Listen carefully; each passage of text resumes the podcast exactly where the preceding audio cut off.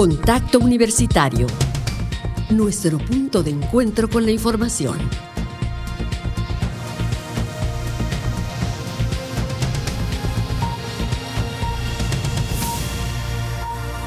Contacto Universitario muy buenas tardes, hoy martes 18 de abril, una emisión más de Contacto Universitario, transmitiendo desde Radio Universidad. Les saluda Jensi Martínez a nombre de las personas que integramos este equipo informativo. Estamos listos para ofrecer toda la información generada en nuestra universidad, así como de otras fuentes del ámbito local, nacional e internacional.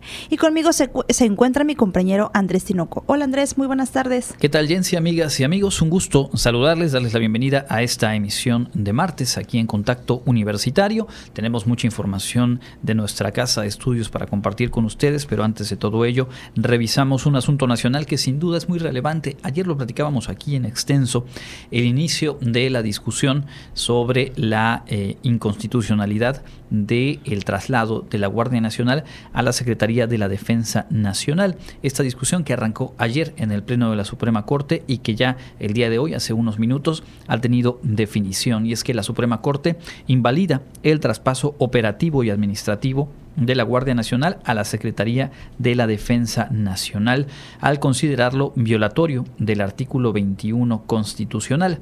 Con el voto en contra de tres ministros, que son Loreta Ortiz, Arturo Saldívar y Yasmín Esquivel Moza, la mayoría de ocho ministros y ministras consideraron que el marco normativo para llevar a cabo ese traslado de la eh, corporación, desfiguró el carácter civil que deben tener las instituciones de seguridad pública de acuerdo con lo establecido en el artículo 21 constitucional.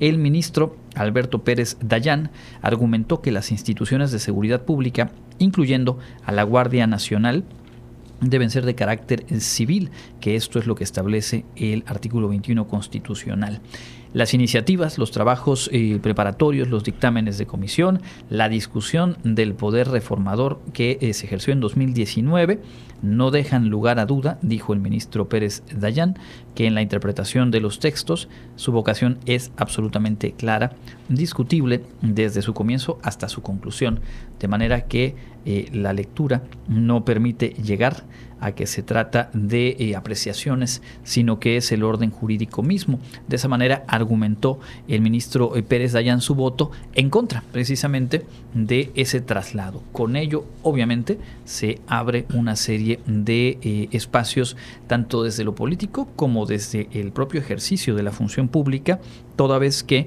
es una reforma impulsada desde el Poder Ejecutivo, controvertida a partir de estos recursos de inconstitucionalidad y ahora ya con una definición que echa hacia atrás la reforma impulsada, reitero, por el gobierno federal actual y que corresponde a ese diseño del que hablábamos ayer de cómo integrar y cómo cumplir con las tareas de seguridad en eh, la actual administración. En lo que resta de esta administración, pues de acuerdo con lo que está determinando la Corte, no será el diseño impulsado en 2019, sino lo que originalmente se había aprobado, en donde debería la Guardia Nacional eh, mantener este carácter civil, depender de la Secretaría de Seguridad y Protección Ciudadana y no así de la Sedena. En su intervención, el ministro Javier Lainez Potisek consideró que las reformas a la Ley Orgánica de la Administración Pública Federal, de la Ley de la Guardia Nacional, de la Ley Orgánica del Ejército y Fuerza Aérea Mexicanos y de la Ley de Ascensos y Recompensas del Ejército y Fuerza Aérea Mexicanos en materia de Guardia Nacional y Seguridad Pública correspondían a un fraude a la Constitución. Lo que se transfiere a Sedena es el núcleo esencial que dota de contenido la adscripción de una unidad a un órgano administrativo, que es la adscripción, sino el control operativo y administrativo de una unidad complementado por la facultad de nombramiento, normatividad, regulación y disposición de los recursos personales, financieros y materiales. La transferencia de las funciones ya referidas crea, además, esa relación de subordinación jerárquica entre la unidad y el órgano el cual está adscrito, relación que queda suprimida por este decreto respecto a la Secretaría de Seguridad Pública. Por ello, la transferencia que por vía legal y de manera permanente se hace de estas facultades es de hecho una readscripción y técnicamente un fraude a la Constitución. Bueno, pues parte de los argumentos que hoy se pusieron en la discusión en el Pleno de la Suprema Corte, evidentemente esto será algo que eh, tendrá mañana, si no es que en el trayecto de la tarde, respuesta desde el titular del Ejecutivo que pues ha defendido y ha impulsado ese diseño de acuerdo con el cual pues la Sedena tenía o buscaba eh, tener el control operativo y administrativo.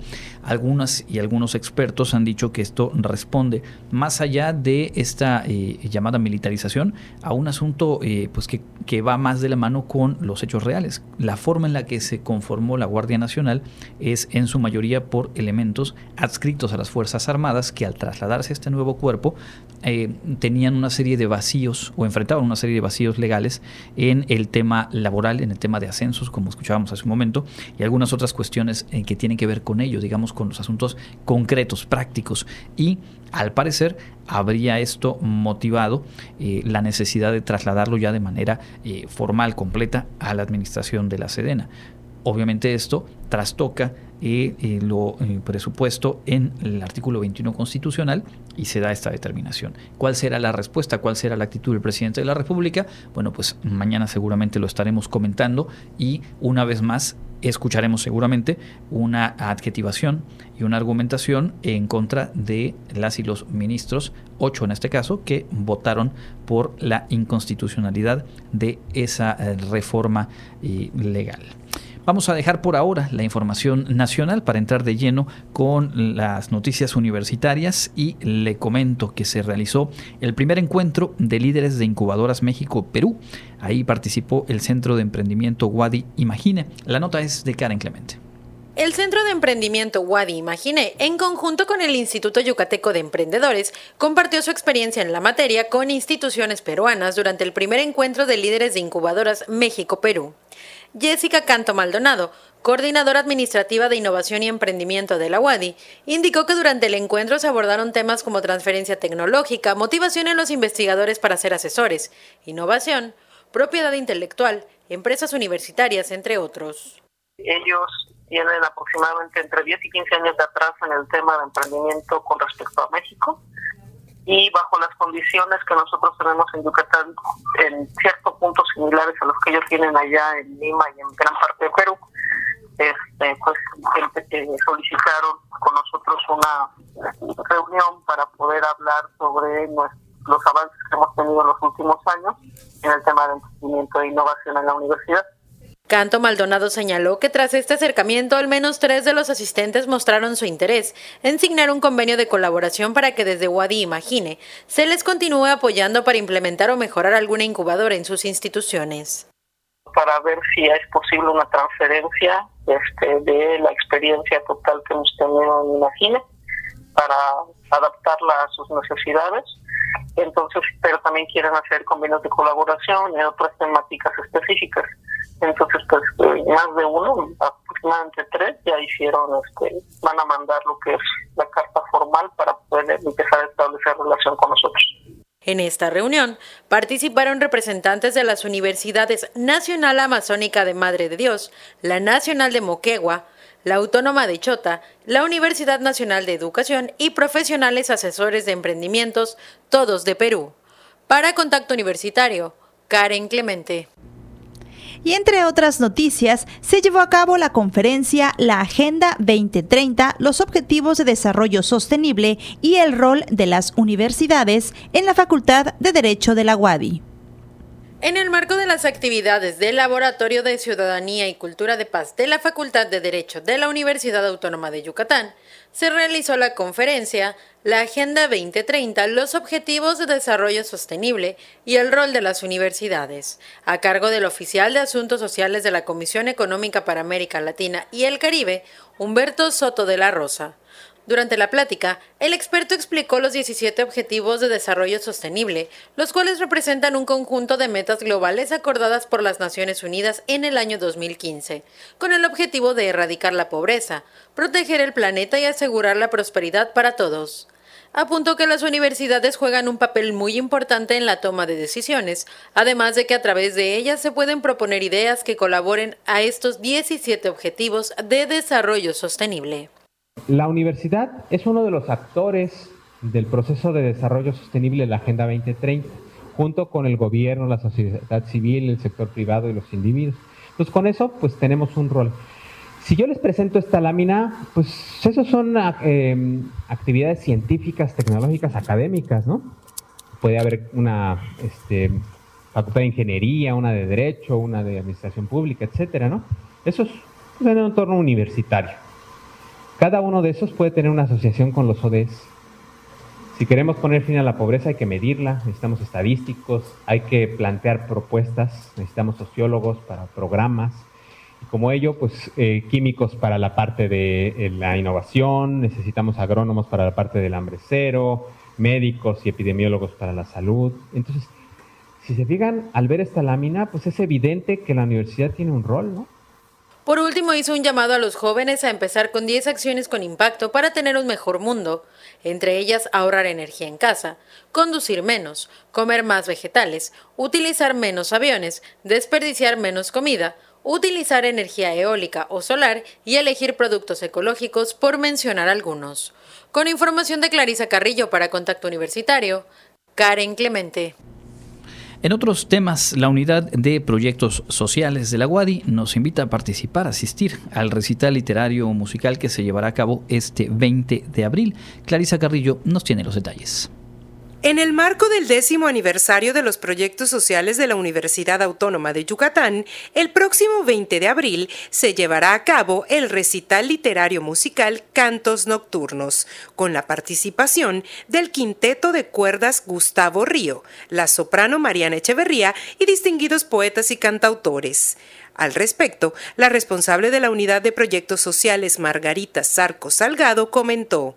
El recital Abilcay, que en, lengua maya es eh, cantos nocturnos, lleva por nombre también Kulolan Makolal, que es Florece la Alegría.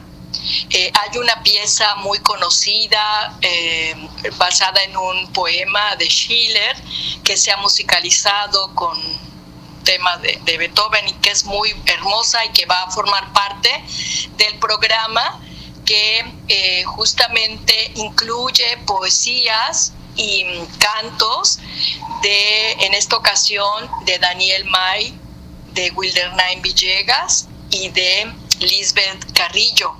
Apuntó que este recital forma parte de una estrategia para impulsar los trabajos de la unidad y sus proyectos.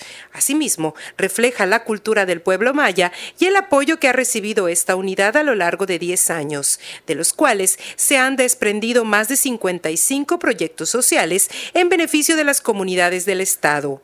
Pues hemos generado una estrategia con tus boletos MX para que las personas que nos escuchan, el público en general, el profesorado, obviamente las y los universitarios, puedan disfrutar este recital y a la vez colaborar con este donativo el recital literario musical se llevará a cabo el próximo 20 de abril a las 8 de la noche en el Teatro Armando Manzanero. Para poder adquirir entradas, estas se encuentran disponibles en línea o en puntos de venta de tus boletos MX. Para consultar más información sobre el evento, puede visitar la página de Facebook de la Unidad de Proyectos Sociales WADI. Para Contacto Universitario, Clarisa Carrillo y a días de concluir la campaña de donación de juguetes que organiza el voluntariado de la UADI. Como cada año, el voluntariado de la Universidad Autónoma de Yucatán habilitó su campaña de donación de juguetes del 24 de marzo al 26 de abril, con el fin de entregar un pequeño presente a las niñas y niños en su día. Javier Puerto, responsable del voluntariado, indicó que para esta ocasión se beneficiará a los menores de Guayalqué, Avalá como parte de la visita de hoy en tu comunidad el próximo 29 de abril. Además, también se entregarán juguetes en Convivencia Yucatán de Concal, en el Centro Comunitario San Marcos y en la Unidad Universitaria de Inserción Social de la UADI. Sabemos que pues no todos estamos diariamente en igualdad de condiciones puede adquirir un juguete o algo para para esas fechas, ¿no? Entonces hay personas que en lugar de tener generar desechos, tirar a la basura o algo, pues podemos, hay juguetes que se puedan recuperar, que estén en buen estado y se le puedan dar para, para un segundo uso. Para esta ocasión se estarán recibiendo juguetes de segunda mano en buen estado, juguetes nuevos que no requieran baterías y, de preferencia, se pide evitar los juguetes bélicos. Para la campaña, exclusivamente la de este año, tiene una diferencia, aparte que nos sumamos diferentes organizaciones como lo es este, la Alternativa Universitaria, que es una federación universitaria, la nueva federación, la ENFU, eh, Convivencia AC, los laboratorios de CN, laboratorios de análisis clínicos y la Sociedad de Alumnos de CAJAT. Entonces, tenemos cuatro sedes para, para beneficiarias, entonces cada una tiene un número diferente de requerimiento de juguetes. Finalmente recordó que para conocer a detalle los centros de acopio pueden visitar la página de Facebook Voluntariado Wadi. Para Contacto Universitario, Karen Clemente. Importante sumarnos a esta campaña. La verdad es que es una labor valiosa la que impulsa en este caso el voluntariado universitario. Antes de cerrar este bloque, la divulgación de la ciencia de una manera dinámica y entretenida eh, tuvo lugar en una charla muy interesante el día de ayer en el campus de Ciencias Exactas. El reconocido físico José Luis Crespo, creador del canal de YouTube Quantum Fracture, impartió para estudiantes de la Universidad Autónoma de Yucatán y público en general la conferencia Un Triángulo, Mucha Ciencia, en donde acaparó la atención de los jóvenes, haciendo más dinámica la ciencia y los temas con relación al universo el creador de contenido, quien visitó México por primera vez, reunió en el auditorio de la Facultad de Ingeniería a decenas de jóvenes y adultos. Ahí platicó sobre los misterios de los triángulos más importantes y enigmáticos en el mundo. Con un toque dinámico y cómico, el especialista compartió información sobre el triángulo más famoso y misterioso, conformado por cientos de kilómetros, el Triángulo de las Bermudas. Pero sí es cierto que hay misterio, ¿no? Sí que hay una especie de nuevo misterio del Triángulo de las Bermudas. Aquí sí que pasa algo raro. ¿Por qué? Si yo cojo los ángulos de este triángulo y los sumo, me da esta cifra, 187,92. Y muchos de vosotros diréis, un momento, esto no, no puede ser. Esto es imposible, hay un misterio. Y muchos diréis, ¿qué coño estás diciendo? No entiendo nada. ¿Y qué me importa? Bueno, no puede ser, porque los ángulos de un triángulo siempre tienen que sumar 180 radianes, 180 grados. Entonces, ¿qué pasa? ¿Por qué no se cumple aquí? ¿Qué está sucediendo? ¿Hay, un verdadero misterio? ¿Es el Kraken que lo está generando? Pues, pues, pues no. La respuesta es que este triángulo no lo estamos dibujando en un papel, lo estamos dibujando en la superficie de la Tierra. Lo estamos dibujando en una esfera. Y al dibujar una esfera las reglas cambian. Para continuar con el misterio, movió la imaginación de los asistentes al espacio y habló sobre LISA, un conjunto de tres satélites conectados por láseres en el espacio. En otro momento de la plática, con un estudio científico, mostró que hay triángulos pequeños formados por átomos, lo que dio pie a hablar sobre las maravillas del STM, un telescopio de efecto túnel. José Luis Crespo, de nacionalidad española, estudió física en la Universidad Autónoma de Madrid y se especializó en cosmología. Sin embargo, comentó que siempre había deseado dedicarse a la divulgación científica, por lo que decidió abrir un canal de YouTube en el cual pudiera compartir algunos temas científicos. Hoy en día, su canal Quantum Fracture tiene más de 200 videos y supera los 3 millones de seguidores.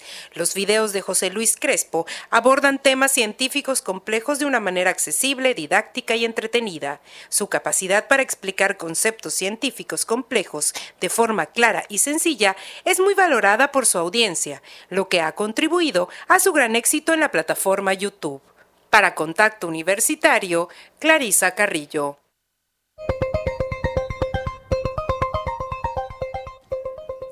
En información local, en días pasados se autorizó que el tercer miércoles de cada mes, nueve museos de esta ciudad tendrán recorridos especiales durante las noches, lo que permitirá que las personas puedan acudir a las salas y conocer las piezas con una nueva perspectiva.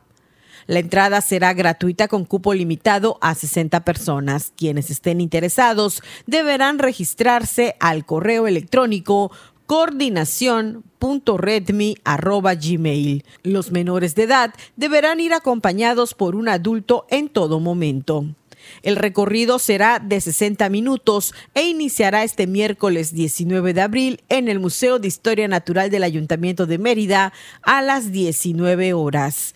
El 17 de mayo le tocará el turno al Museo Regional de Antropología Palacio Cantón. El 21 de junio abrirá por la noche el Museo Interactivo del Palacio de la Música. El 19 de julio, el Museo de Arte Contemporáneo Ateneo de Yucatán. El 16 de agosto, el Museo de Arte Popular de Yucatán. El 20 de septiembre, abrirá por la noche la Casa de Montejo. El 18 de octubre, el Museo de Ciencias del Cráter Chupchulup el 15 de noviembre habrá recorrido nocturno en el Museo de la Canción Yucateca. Y por último, el 20 de diciembre se podrá visitar por la noche el Museo del Mundo Maya de Mérida. Con un total de 26 millones de plantas de achiote en desarrollo que este año estarán dando frutos, la zona sureste del país cuenta con un gran potencial de este producto para incentivar la exportación de la industria agroalimentaria, impulsando al sector desde Yucatán para promover su presencia en mercados nacionales e internacionales. El presidente del Consejo Nacional Agropecuario CNA de Yucatán, Ali Charruf Álvarez, destacó que el achiote cosechado en la zona sureste próximamente será procesado y colocado en diversas tiendas del país y el extranjero, mediante una marca yucateca de alimentos y productos para condimentos. El gobernador Mauricio Vila Dosal puso en marcha la agenda estatal de inglés con varias estrategias, entre las que se incluye el incremento en la cobertura de inglés a través de la contratación de docentes para preescolar y primaria en municipios y escuelas seleccionadas. Antes del programa de cobertura se atendía a 61.742 alumnos de preescolar y primaria. A partir de la estrategia estatal se atenderán 96.385 estudiantes adicionales en el caso del nivel secundaria, está cubierto al 100% con docentes de la asignatura de inglés. Los maestros serán integrados con contrato por tiempo fijo como docente de la asignatura de inglés para el ciclo 2022-2023, de acuerdo a la suficiencia presupuestal. Para este fin se abrió una convocatoria la cual puede consultarse y descargar en la sección de la página de la CGEI www.educacion.yucatan.gov.mx, en la cual se detallan los requisitos y formatos necesarios que deben cubrir las y los docentes interesados. Para Contacto Universitario, Elena Pasos.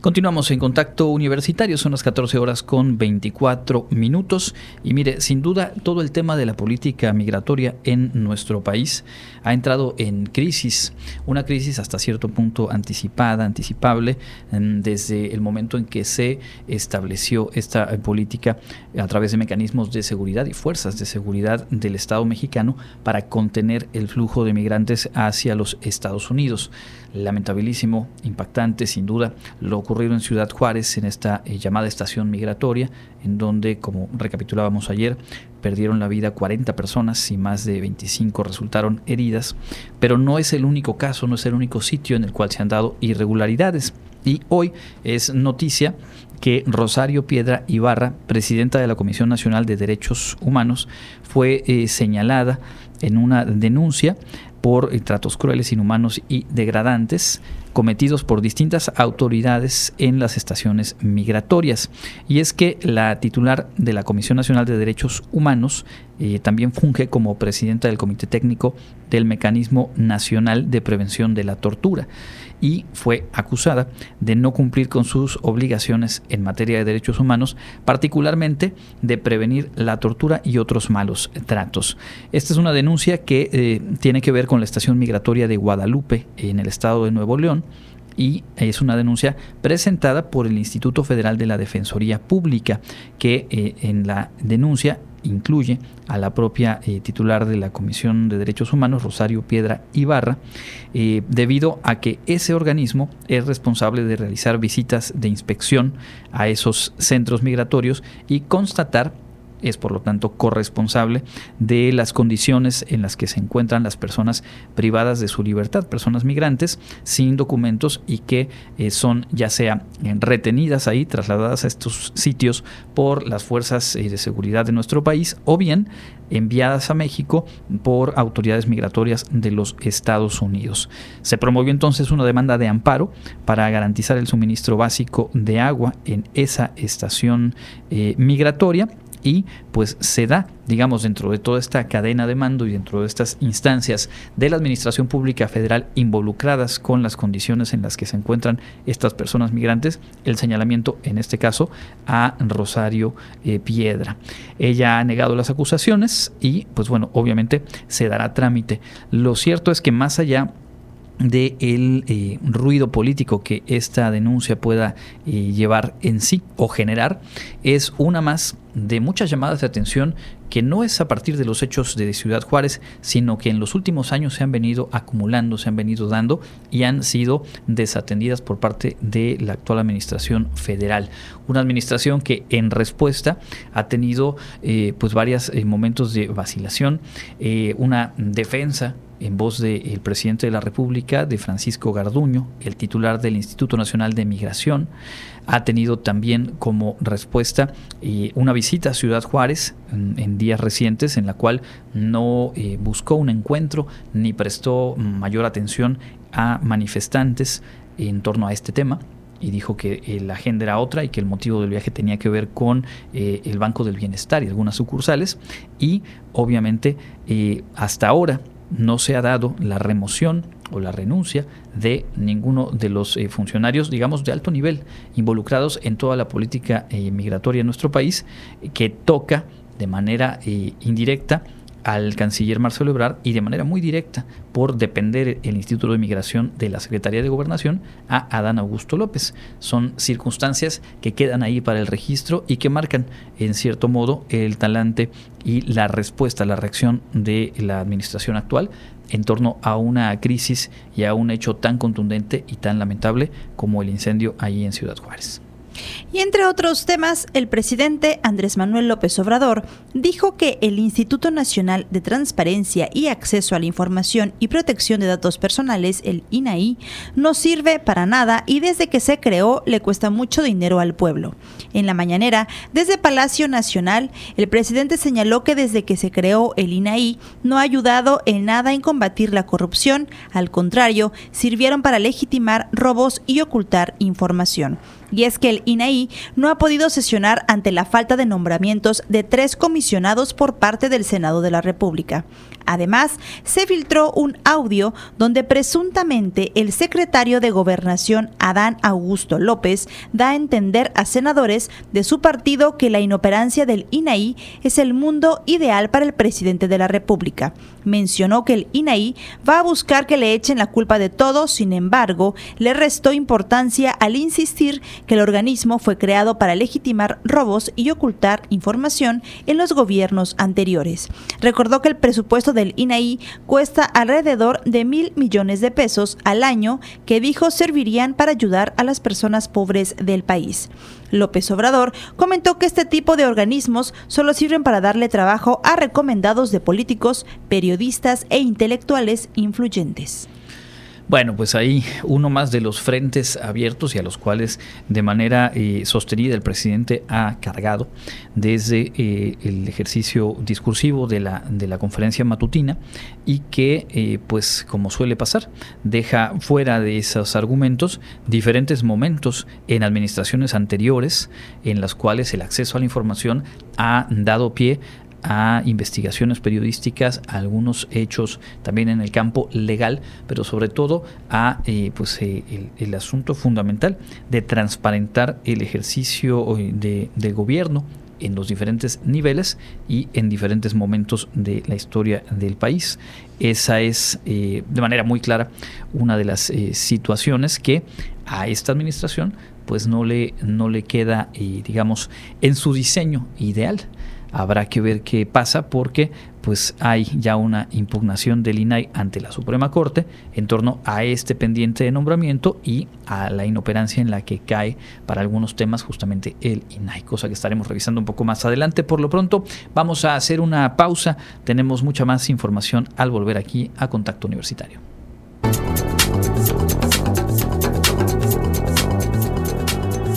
El Comité Institucional para la Atención de Fenómenos Meteorológicos Extremos de la UADI informa que este martes 18 de abril tenemos ambiente caluroso con cielo mayormente despejado. La máxima temperatura estará en 38 grados Celsius con sensación térmica entre 40 y 42 grados. La temperatura mínima será de 18 grados en el amanecer de mañana miércoles. En la ciudad de Mérida, centro y oeste, la temperatura máxima será de 36 grados y la mínima de 20. En la costa se esperan temperaturas máximas de 30 grados y mínimas de 20 con cielo despejado. En el sur y sureste del estado, la temperatura más alta será de 37 grados y las mínimas de 18. El cielo estará despejado. En el este y noreste de Yucatán tendrán como máximo 36 grados y una temperatura mínima de 20. Para contacto universitario, Elena Pasos.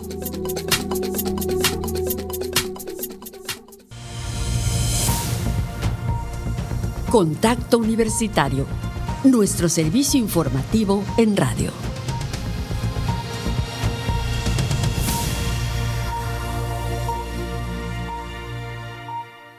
Y continuamos en contacto universitario. Son las 14 horas con 34 minutos a través de las frecuencias de Radio Universidad y saludamos a quienes se suman desde los espacios digitales de la universidad. Ya estamos en nuestro espacio de entrevista y hoy nos acompaña la maestra Mildred Cruz Díaz, responsable de la Bolsa de Trabajo de la Universidad Autónoma de Yucatán. Muy buenas tardes, maestra, y bienvenida.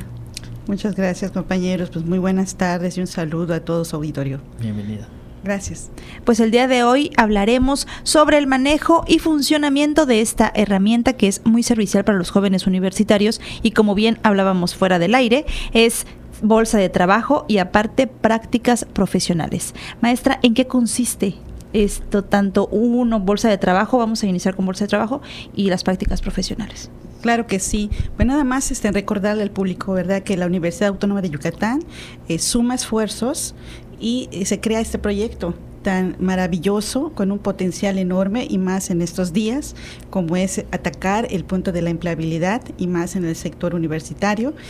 Y se crea eh, la bolsa de trabajo. Es un servicio eh, que surge como una herramienta de vinculación y actualmente pertenece a la Dirección General de Vinculación Universitaria a cargo del maestro Aureliano Martínez, el cual pues, ha fortalecido igual aún más los esfuerzos para ese servicio. La bolsa de trabajo eh, ya tiene ya, este, precisamente ahorita que estábamos fuera del aire, comentando que este 2 de septiembre cumple siete años. Estaríamos celebrando un séptimo aniversario. Está dirigido a lo que son estudiantes que están por realizar sus prácticas profesionales y a nuestros egresados, ya sea recién egresados o egresados eh, en general, independientemente del número de años que tengan de egreso y la idea es pues, apoyarlos en su proceso de inserción laboral. Eh, obviamente estamos hablando de nuestros 45, ya 47 programas educativos que tiene nuestra universidad.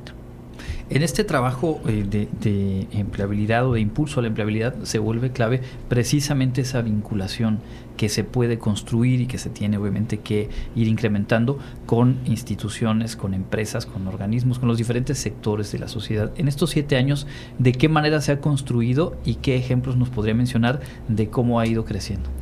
Sí, mira, te comento que actualmente tenemos poco más de 3.500 empleadores eh, ya registrados en, el servicio de bolsa de trabajo.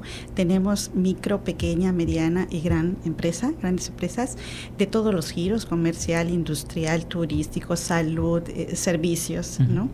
Y la manera que, que cuando iniciamos, hace ya casi cerca de, siete años, las redes sociales nos ayudaron muchísimo, los medios institucionales como son ustedes eh, nos ayudaron muchísimo para impulsar este servicio y realmente a ese trato eh, pudiésemos decir, personalizado, aunque es una herramienta digital, es un, es un trato personalizado en el momento que se registra el empleador y nos solicita acceso, se le está dando un servicio personalizado, hacemos una investigación de ese empleador porque pues les vamos a entregar este ahora sí que a nuestros estudiantes empresas de calidad, ¿verdad? Y obviamente nuestros nuestros empleadores están esperando una mano de obra, un personal calificado universitario. Entonces se está cuidando ambos lados.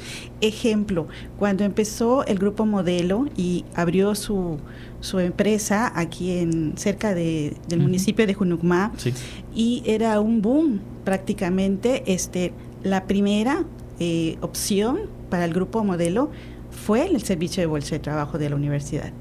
Y varios de nuestros egresados eh, de nuestras facultades estaban trabajando en, esa, en esa empresa ya desde ya, desde, que, desde que empezaban ellos aquí en el grupo modelo, estaban en otras sucursales, en otras partes del, país y vinieron ya aquí a, su, a su población, a su estado de origen y bueno, se acuerdan de, su universidad, se acercan con nosotros y empezamos a trabajar en, la vinculación empresa-universidad y les empezamos a dotar, eh, ahora sí que personal, eh, capital humano de calidad. Eh, hablábamos de ingeniería, todas las partes del campus de ciencias exactas e ingeniería nos solicitaron mucho, la parte contable igual nos solicitaron mucho, la parte de los abogados nos, nos solicitaron mucho, en fin, entonces, para eso eh, eh, fue un brum para nosotros, es que en que el grupo modelo nos volteara a ver y seamos su primera opción. Eh, también otra, otra este, empresa que me viene mucho a la mente es la empresa PRE. Esta es una empresa alemana eh, que cuando entró al mercado eh, lo anunció eh, nuestro gobernador, Mauricio Vila, y al día siguiente ya estaba contactando al servicio de bolsa de trabajo de la universidad, siempre en el área de las ingenierías, es una empresa de giro automotriz y su, su, sucursal está en los Estados Unidos. Entonces nos da muchísimo gusto este pues que esas empresas que vienen de otros estados o de otros países pues volteen a ver y su primera opción sea el servicio de bolsa de trabajo de la universidad. Y a modo local, pues tenemos el grupo Boschito, que igual es una de las empresas que constantemente eh, nos está solicitando, el grupo CRIO, igual, Bachoco, el grupo Bachoco, igual este, se acerca mucho con nosotros. En fin, eh, son muchísimas experiencias eh, realmente que nos dan muchísimo gusto a todas las facultades este, en que van participando y eso también lo vemos en las ferias de, de bolsa de trabajo que vamos realizando que fuera del aire comentaba con, la compañera que ya llevamos 17 ferias realizadas, 17, ferias realizadas, tanto en forma presencial como, como virtual. En virtual tuvimos una que fue a modo macro, eh, no nos detuvo la pandemia, nosotros seguíamos ahora sí con, el día a día, con los registros de los empleadores y de los candidatos. Sí, obviamente hubo una, una baja por lo mismo, porque todos los sectores se vieron afectados, pero ahí estábamos nosotros como bolsa. Y a medida que pasó pues este lo que es la pandemia eh, lo fuerte vamos a decirlo así pues este, igual nosotros empezamos a ver incremento en, el movimiento de los registros tanto del empleador como del candidato. Maestra, ¿cómo podemos accesar a esta bolsa de trabajo tanto empleadores como egresados que quieran participar o quieran más bien trabajar con alguna de las empresas que están inscritas? Sí, como candidato, eh, nada más con tu matrícula WADI y el CURP y de allá nosotros vamos validando con la facultad eh, en la cual estudias o estudiaste. Y en el caso del empleador eh, nos llena un formato donde nos da este en su nombre, nos da su RFC, eh, nos da la descripción de, de, este, de a lo que se dedica, la empresa y hacemos una investigación al respecto con esa empresa. Si hay duda, como nos pone también su número telefónico, este, nos contactamos en forma directa en caso de que haya duda, nos da redes sociales, nos da sitio. Y, bueno, la verdad es que los empleadores se han portado muy accesibles y lo que le hayamos pedido han sido muy abiertos hacia la universidad. En este mismo eh, proceso de, tener ya un vínculo, estar en diálogo constante con los empleadores, pues también se abre esta posibilidad de las prácticas profesionales, que sabemos que para las y los estudiantes es parte de, los requisitos de egreso, es parte de su formación y a las empresas pues también se vuelve una manera de cubrir algunas necesidades, pero también de conocer de primera mano, digamos en una fase previa, el potencial, la preparación con la que cuentan estudiantes eh, WADI. Eh, le pediría que nos cuente un poquito de cómo se da ese proceso y eh, sabemos que en mayo, nos decía hace un momento, viene una feria específicamente sobre prácticas profesionales en el área de psicología.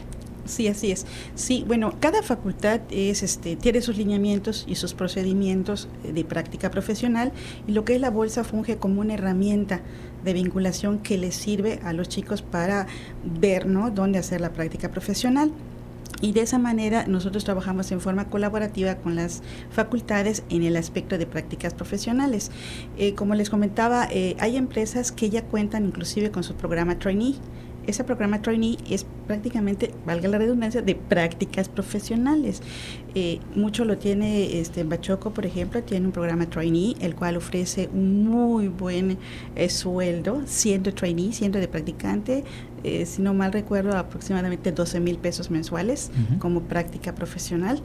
Este, y bueno, ellos eh, tienen, te digo, su programa trainee de prácticas y hay varias empresas como la que estoy mencionando que tienen ese programa, entonces se acercan con nosotros y de esa manera vamos haciendo esa vinculación con la parte de práctica profesional.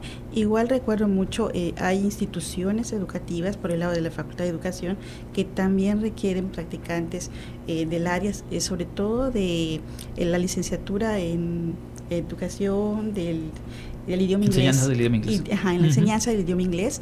Este, ahorita está muy en auge esa parte de la enseñanza del idioma inglés y no es eh, eh, solamente exclusivo ¿no?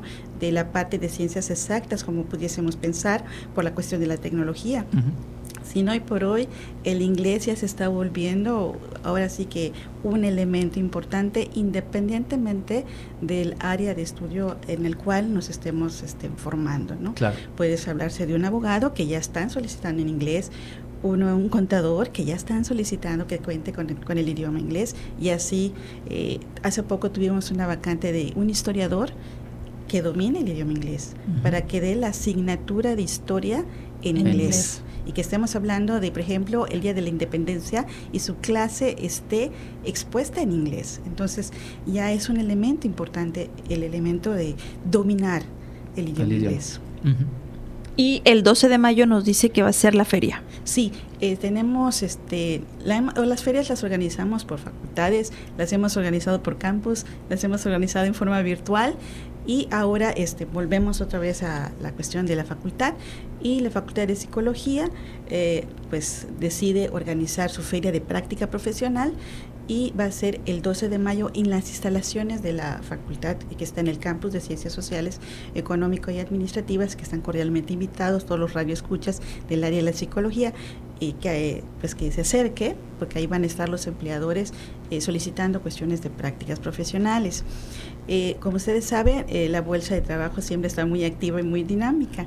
Y, este, y bueno, después de estas 17 experiencias como ferias de bolsa de trabajo en diferentes modalidades, y agradecidos con la respuesta del público y de todos los asistentes, tanto los candidatos como de nuestros empleadores, en comité eh, pensamos que sería una muy buena propuesta a realizar un magno evento, por así llamarlo, y nos encontramos ahorita organizando el primer Congreso de Empleabilidad, una mirada universitaria. Entonces estamos ahí trabajando en conjunto con todo el comité de todas las actividades que queremos eh, que conste, que esté conformado este evento. Dentro de este magno evento estamos considerando la feria número 18 este, de bolsa de trabajo, ¿no? Y a medida que ya tengamos algo más concreto, pues por supuesto, este, pues compartirlo con ustedes de primera mano.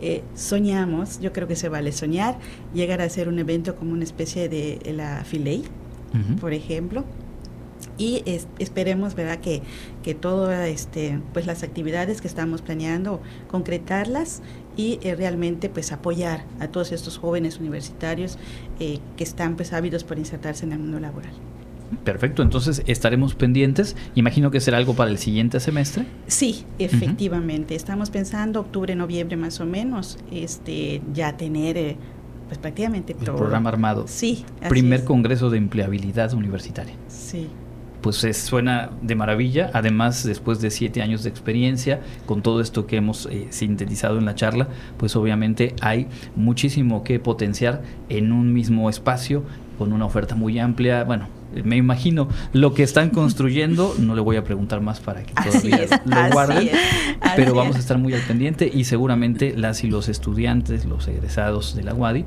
pues pendientes y ávidos de tener esa información de manera oportuna. Maestras, redes sociales, ¿dónde nos podemos comunicar con ustedes? Sí, tenemos eh, tanto en Facebook como en Twitter. En Facebook estamos como Bolsa de Trabajo WADI y en Twitter es arroba VT, como las siglas de la Bolsa de Trabajo mayúscula, guion bajo WADI. Correcto. Ahora mismo estaba revisando al inicio de la charla en Facebook y bueno, para quienes eh, nos escuchan y puedan conectarse, eh, de manera constante se están eh, publicando diferentes vacantes en pues todas las áreas del conocimiento, pero además algunas infografías, algunos tips por ahí sobre cómo elaborar un, un currículum, obviamente la cuestión que hemos platicado en algún otro momento sobre las entrevistas de empleo, en fin, es una ah, asignatura, es un área que a cualquier estudiante universitario le viene muy bien fortalecer y es un trabajo que por ello pues ha perdurado estos primeros siete años y lo que viene por supuesto lo estaremos compartiendo por aquí. Maestra, muchísimas gracias. Mucho gusto igualmente y bueno, pues estamos en contacto, agradecerles de nueva cuenta el espacio y obviamente es seguimos en contacto este, para todo lo que, podamos compartir de lo que es de la bolsa de trabajo y obviamente fortalecer la vinculación universitaria. Claro, maestra, pues muchísimas gracias. Ella es la maestra Mildred Cruz Díaz, responsable de la Bolsa de Trabajo de la Universidad Autónoma de Yucatán. Maestra, muchas gracias y seguimos en contacto como usted dice. Claro que sí, muchas gracias. y nosotros continuamos.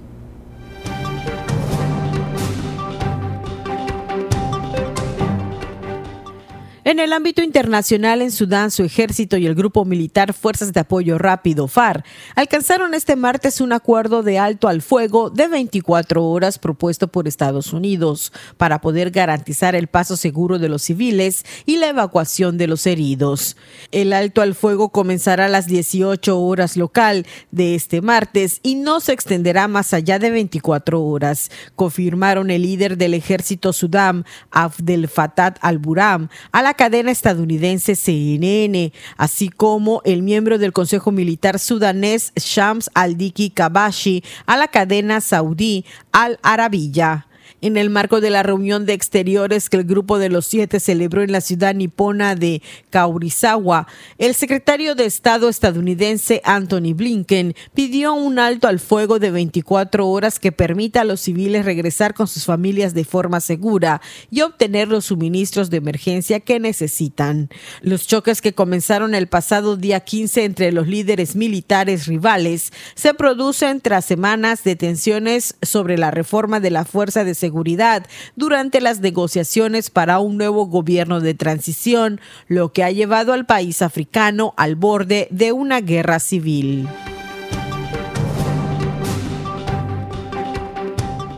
Las autoridades en América Latina detuvieron a más de 14 mil personas y decomisaron más de 8 mil armas ilegales en la mayor operación de este tipo coordinada por Interpol, anunció este martes la Organización de Cooperación Policial Internacional.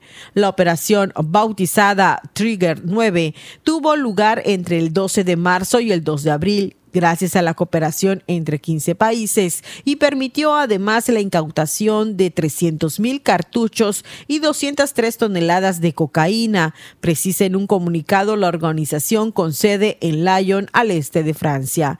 El valor de la droga incautada, que además de la cocaína incluye otros productos estupefacientes, se eleva a 5.700 millones de dólares. Las autoridades también incautaron 372 toneladas toneladas de precursores de drogas.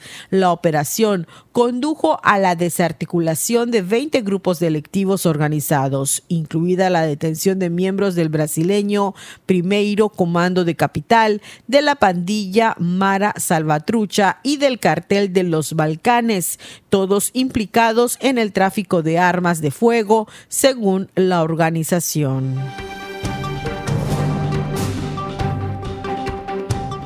La ONU dijo este martes que se trasladó oficialmente a Estados Unidos, una protesta tras las recientes informaciones que apuntan que a su secretario general, Antonio Guterres, ha sido víctima de escuchas por parte del espionaje de ese país. La semana pasada, en una información publicada por la BBC, se hacía referencia a varios documentos que describen comunicaciones privadas entre Guterres y la vicesecretaria general de Naciones Unidas, Mohamed sobre la situación en Ucrania y otras cuestiones. Ante esas informaciones, la ONU aseguró que Guterres no está sorprendido de haber sido víctima de escuchas, pero lamentó que sus conversaciones se hayan distorsionado en referencia a un análisis hecho por la inteligencia estadounidense que considera que está siendo demasiado blando con Rusia. En las últimas horas, también el diario The Washington Post detalló cómo las filtraciones del Pentágono confirman que Estados Unidos ha estado espiando a Guterres. Para Contacto Universitario, Elena Pasos. Gracias, Elena. Ahí está la información internacional. Le comentamos un par de asuntos más en el plano nacional. Aspirantes de oposición a la presidencia de la República, pertenecientes al PAN, al PRI y al PRD, así como integrantes de organizaciones de la sociedad civil, subrayaron la importancia de construir una candidatura común, así como un gobierno de coalición que pueda representar las propuestas de la ciudadanía.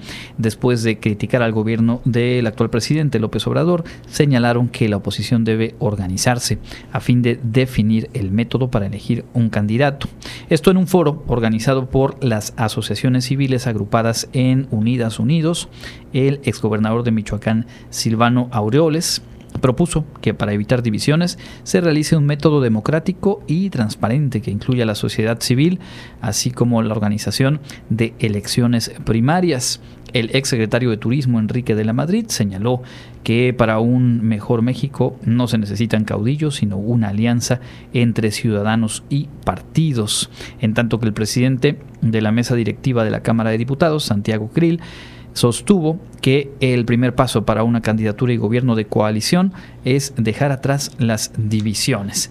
Todo esto mientras nos encontramos ya en el mes de abril de 2023. Esto suena eh, complicado en tiempos y complicado si vemos con detenimiento eh, los perfiles pues de estos personajes y algunos otros que están en esa baraja. Buscan remontar una eh, distancia considerable en las encuestas de preferencias electorales y habría que decir remontar actuaciones, vacilaciones y diferencias ya no digamos programáticas eh, e ideológicas entre esas fuerzas políticas, sino en los hechos, en lo pragmático, y baste con recordar momentos por los que ha, pasado esta coalición opositora eh, mm, a partir de, por ejemplo, mm, indecisiones o definiciones en uno y en otro sentido del actual presidente del PRI. De cualquier modo, ahí van un foro más, planteamientos más y dicen hay que construir una candidatura común y un gobierno de coalición y si no se logran acuerdos para establecer la ruta para definir una candidatura, ¿qué podemos esperar de un programa de gobierno, de una visión de país que por lo demás sería indispensable? Eh, más allá de construir una figura política o la candidatura de una figura política que también obviamente requiere su tiempo y requiere de sustento más allá de cualquier aparato de propaganda o mercadológico que evidentemente llegado el momento echarán a andar. Pero bueno, ahí queda pues ese foro. Entre otros temas, la Secretaría de la Defensa Nacional Sedena reveló que en esta administración se han destruido 37 centros de manufactura de pastillas de fentanilo. En un video transmitido en la mañanera desde Palacio Nacional, el ejército acepta que en el país se realiza la última fase del proceso de síntesis orgánica para la obtención de fentanilo para después convertirlo en tabletas.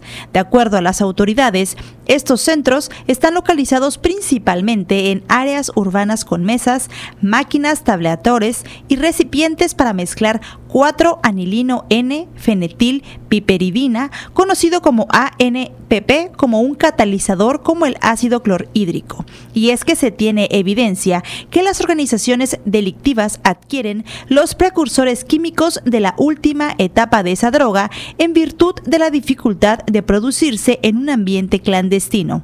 Al presentar el informe quincenal en materia de seguridad, el secretario de Defensa, Luis Crescencio Sandoval, informó que en los últimos 15 días se aseguraron 221 kilos de fentanilo en el país. De esta manera, en lo que va de 2023, suman 1.428 kilos de esta droga asegurada. En tanto, informó que en lo que va de la administración se han asegurado 7.266 kilos de fentanilo.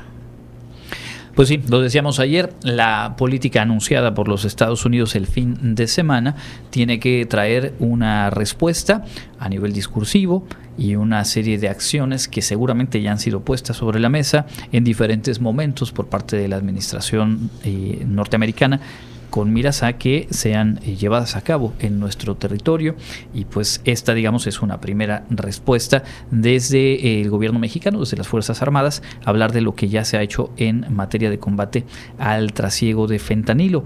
Creo que ahí sí resulta eh, interesante, puntual, acertado, señalamientos que se han hecho desde el gobierno federal en el sentido de que no puede ser únicamente una estrategia de seguridad pública sino que tiene que haber también un trabajo de prevención de adicciones tanto en nuestro país como sobre todo en los Estados Unidos y el tema que tiene que ver con el combate a los eh, cárteles o las agrupaciones criminales que distribuyen esa droga una vez cruzada la frontera.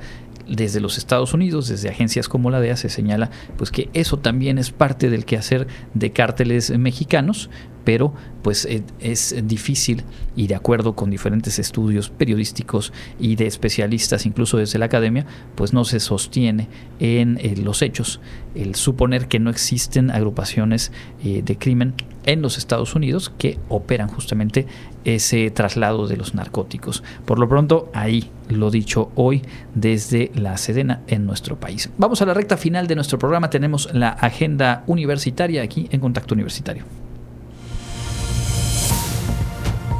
Sigue en contacto. Búscanos en Spotify y otras plataformas de podcast como Contacto Universitario Wadi.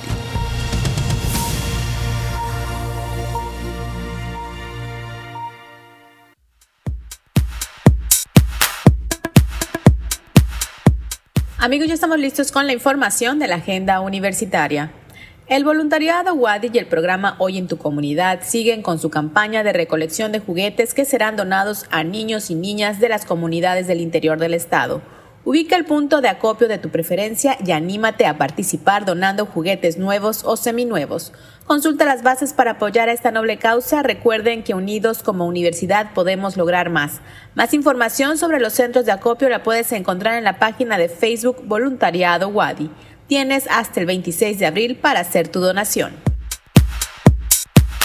La Fundación de la Universidad Autónoma de Yucatán AC se une a los festejos del décimo aniversario de proyectos sociales de la UADI. Te invitamos a disfrutar el día jueves 20 de abril el recital literario Música, Cantos Nocturnos, Florece la Alegría, que se realizará en el Teatro Armando Manzanero. Contaremos con la participación de grandes artistas y de la presentación de obras inéditas. Más información la puedes obtener en la página de Facebook Fundación Wadi. ¿Te gustaría ser donador de Fundación Wadi AC y no sabes cómo? Pues aquí te dejamos el correo y el teléfono para apoyar a que más estudiantes continúen y concluyan sus estudios. Correo fundación gmail.com o al teléfono 99 92 68 57 17 de lunes a viernes de 9 a 4 de la tarde. Sigamos compartiendo el orgullo de ser Wadi. Se invita a la comunidad universitaria, en particular a los interesados en el desarrollo reciente de la etnografía y la investigación cualitativa con menores de edad, a la presentación del libro Etnografía e Investigación con Niños, Debates Contemporáneos, de la autoría de Guadalupe Reyes Domínguez. El evento será el jueves 27 de abril a las 12 horas en el Auditorio Salvador Rodríguez Loza de la Facultad de Ciencias Antropológicas. Esto ha sido lo más relevante de la agenda universitaria. Mi nombre es Fabiola Herrera Contreras, Comunicación Digital, Audiovisual e Identidad. Y con esto llegamos al final de nuestra emisión. Agradezco mucho que nos hayan acompañado en este martes 18 de abril. Agradezco también a Norma Méndez que esté en los controles y a Ángel Zip que nos está ayudando desde Facebook Live. Les recuerdo que mañana a las 8 en punto los espero en nuestra emisión y nos escuchamos de igual forma en nuestra emisión matutina con más información relevante. Recuerden seguirnos en nuestra plataforma de podcast, estamos como Contacto Universitario Wadi, ahí pueden recuperar nuestras entrevistas y programas completos. Mi nombre es Jensi Martínez, nos escuchamos el día de mañana. Andrés. Muchas gracias Jensi, gracias a todas y todos por su sintonía. Los dejamos con la programación de Inmortales de la Música y un poco más tarde a las 7 de la noche, como todos los martes, el programa Agora Guavic con estudiantes y académicos de la Unidad Académica Bachillerato con Interacción Comunitaria. Mi nombre es Andrés Tinoco, que tengan una excelente tarde. Nos escuchamos mañana. Contacto Universitario, nuestro punto de encuentro con la información. Una producción de la Coordinación de Comunicación Institucional de la Universidad Autónoma de Yucatán.